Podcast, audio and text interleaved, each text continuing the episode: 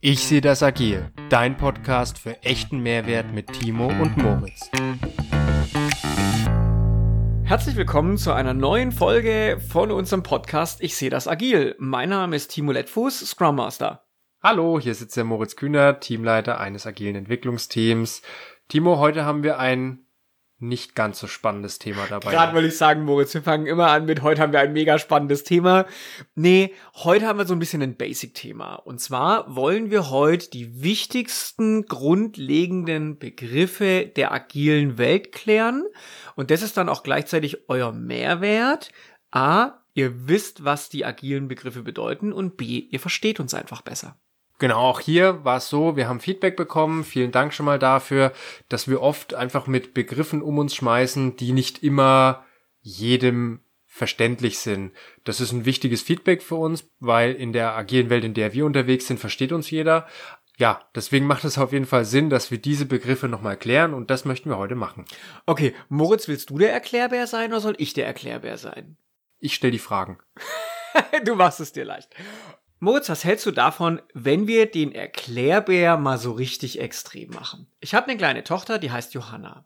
Johanna ist drei Jahre alt.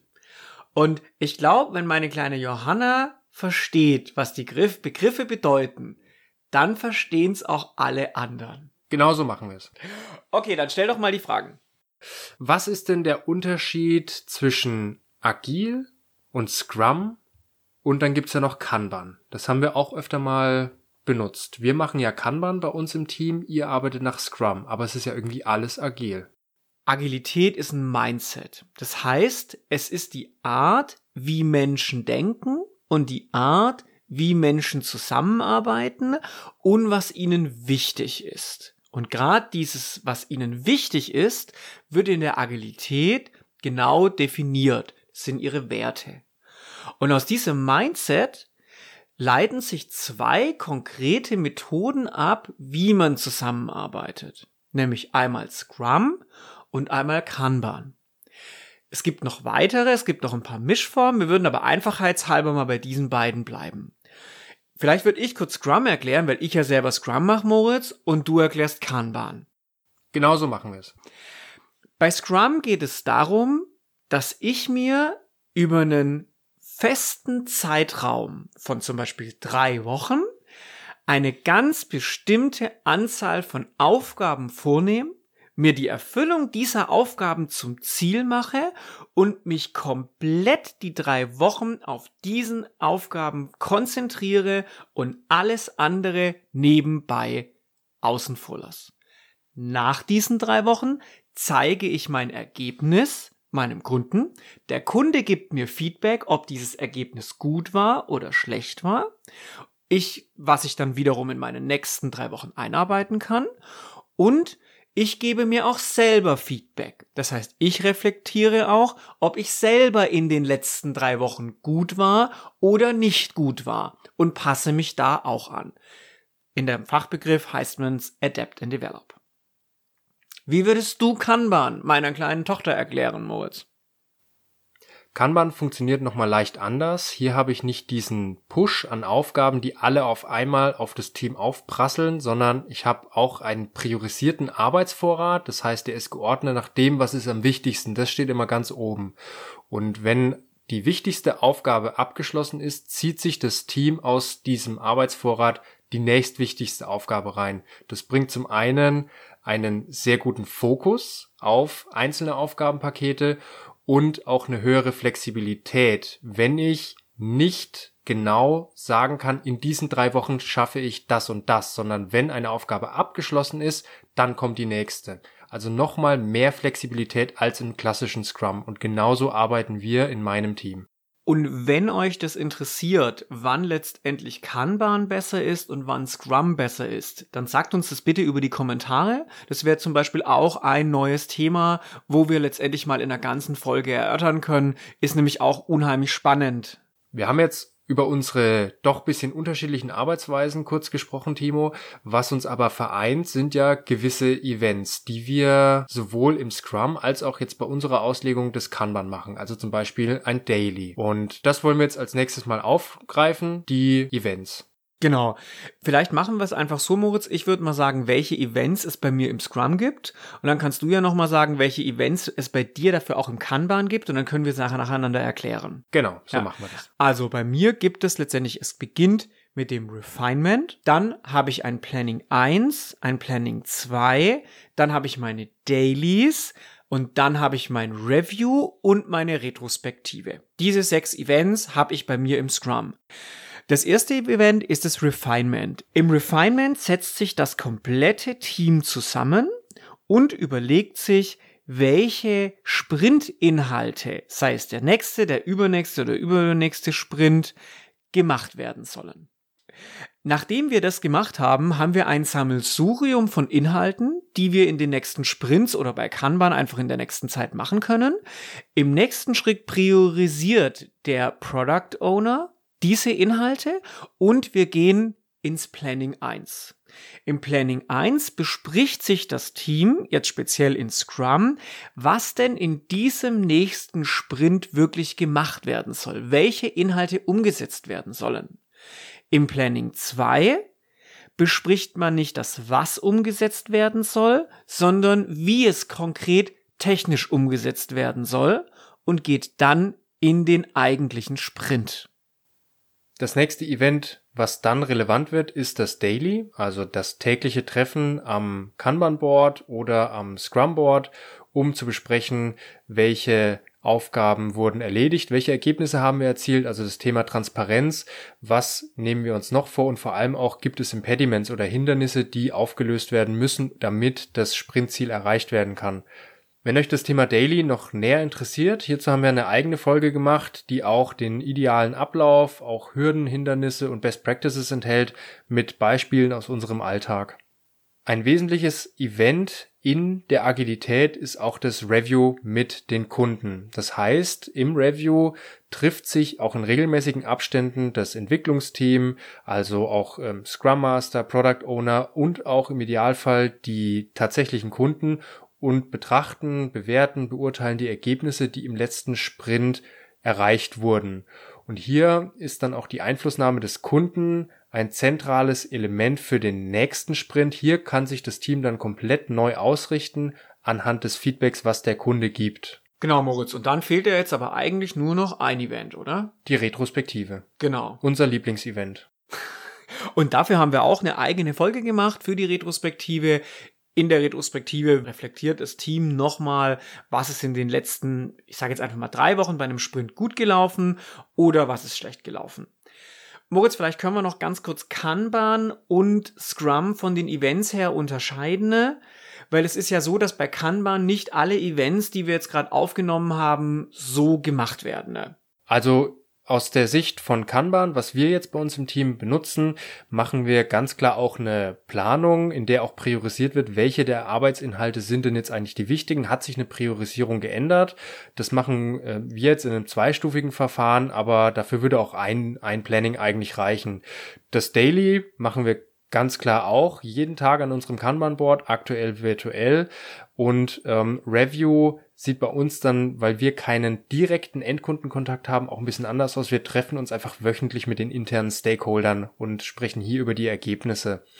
Und ähm, das, was wir aber auch noch umsetzen bei Kanban, ist ganz klar die Retrospektive. Das ist komplett unabhängig von der Arbeitsweise. Das kann jeder sofort einführen. Nochmal der Link zu unserer sehr guten Folge über die Retrospektive. Wir können es immer nur wieder äh, mit Nachdruck euch ans Herz legen. Macht eine Retrospektive. Das funktioniert immer, egal wie ihr arbeitet.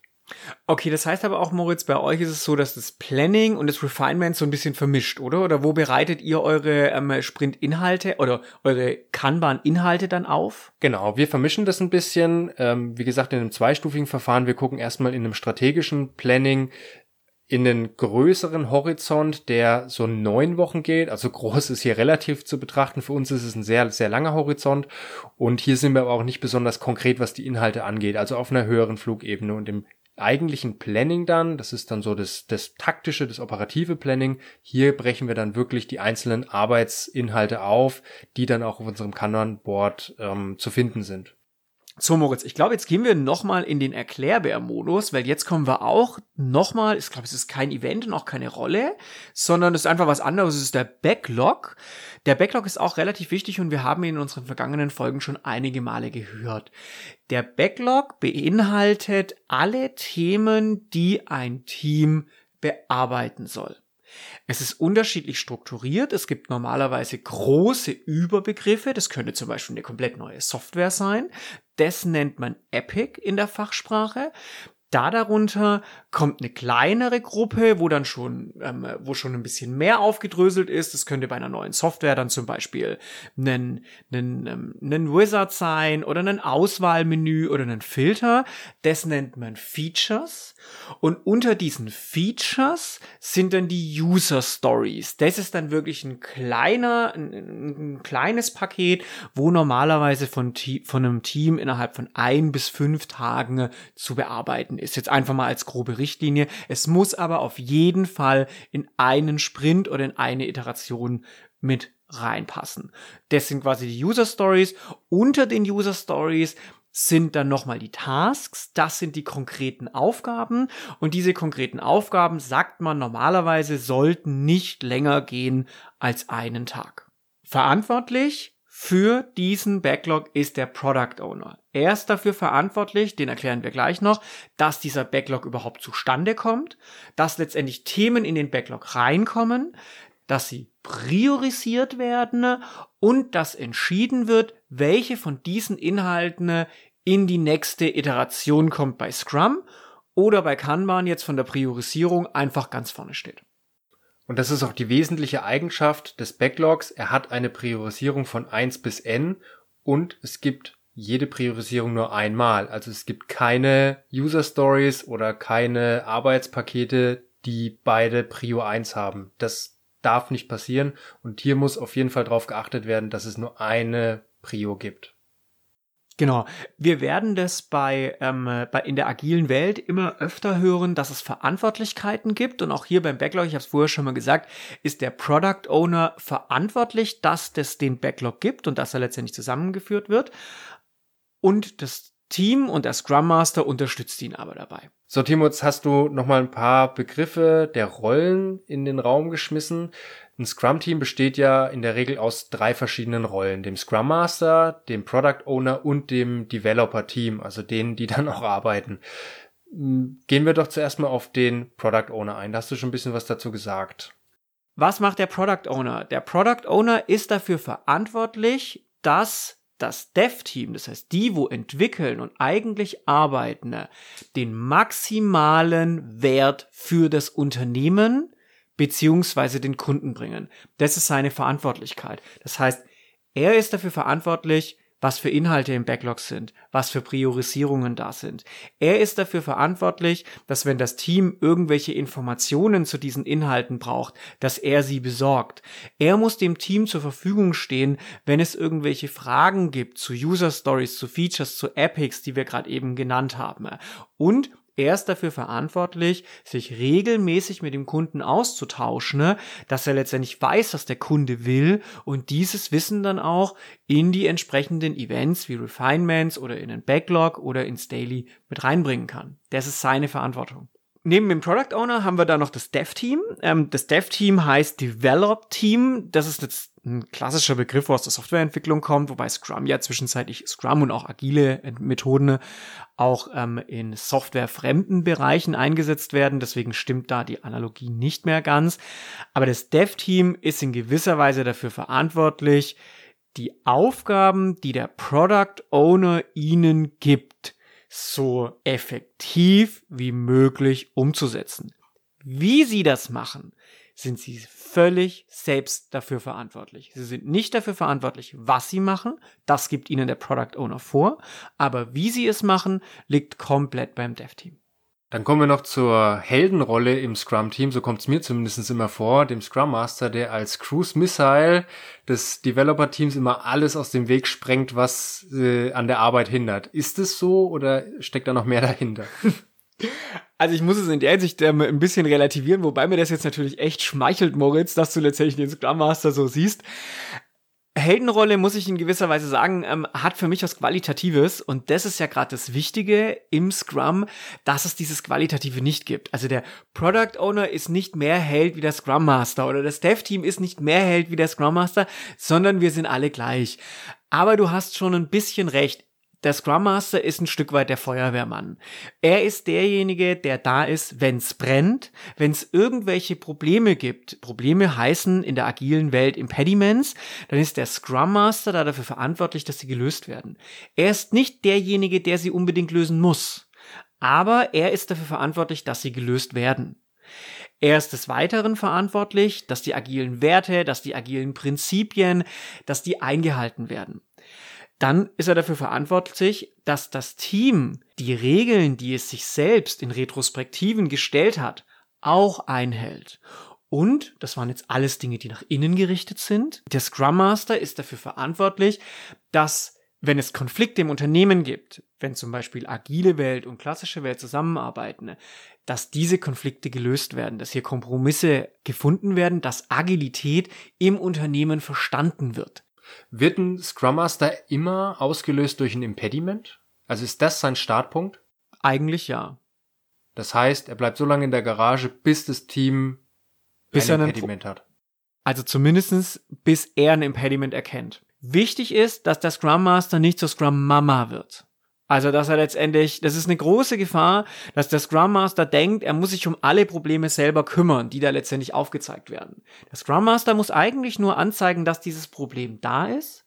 Und er muss es so oft anzeigen, bis das Team selber draufkommt, wie es dieses Problem wirklich löst. Und kannst du eine Definition geben, was dann ein Impediment genau ist? Also wenn nicht jedes Problem ein Impediment ist, dass man eben nicht in diese Scrum Mama Rolle reinrutscht, was ist dann genau das Impediment, was den Scrum Master auslöst?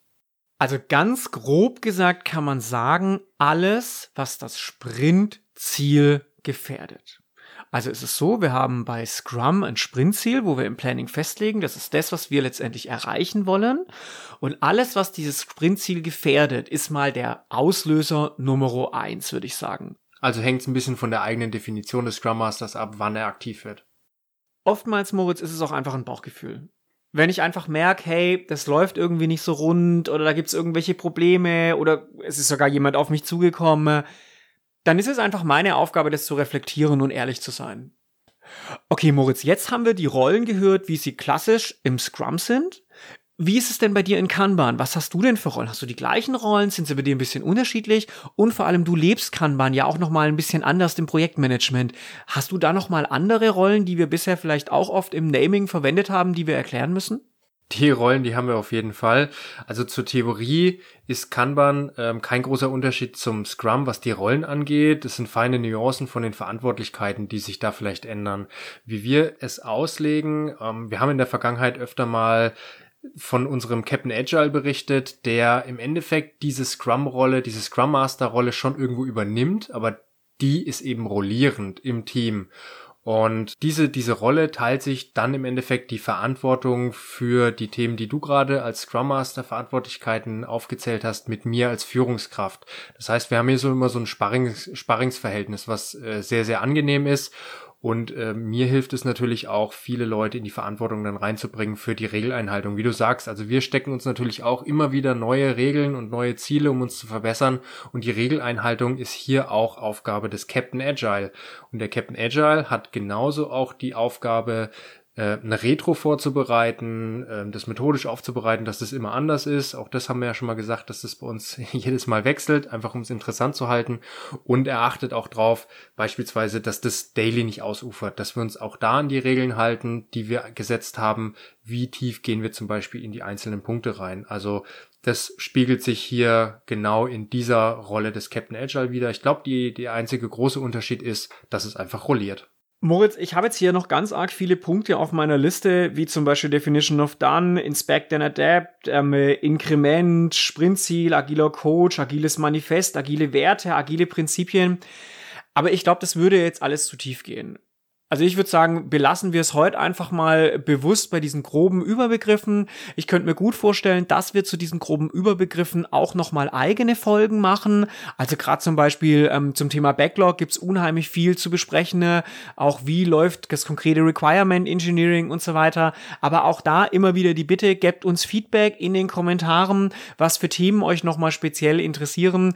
Und ich würde sagen, Moritz, ähm, genau, normalerweise seid ihr es ja auch gewohnt, noch eine Zusammenfassung von uns am Schluss zu hören, aber da das jetzt so eine kurze Folge ist und wir es eigentlich relativ knackig im Erklärbär-Modus durchgezogen haben, würde ich sagen, sind wir agil, passen uns den Gegebenheiten an und machen dieses Mal keine Zusammenfassung. Aber wir machen jetzt einen Review und eine Retro mit der Johanna, ob sie es verstanden hat. Sehr gute Idee, Moritz. Wir sagen vielen Dank fürs Zuhören. Erinnern nochmal an die Kommentare. Schreibt uns Vorschläge für neue Folgen. Gerne auch an unsere E-Mail-Adresse. Ich sehe das agil at gmail.com. Und wir wünschen euch eine erfolgreiche Woche. Damit du keine Folge verpasst, folge uns auf LinkedIn, Instagram und Facebook und bleib verdammt nochmal agil.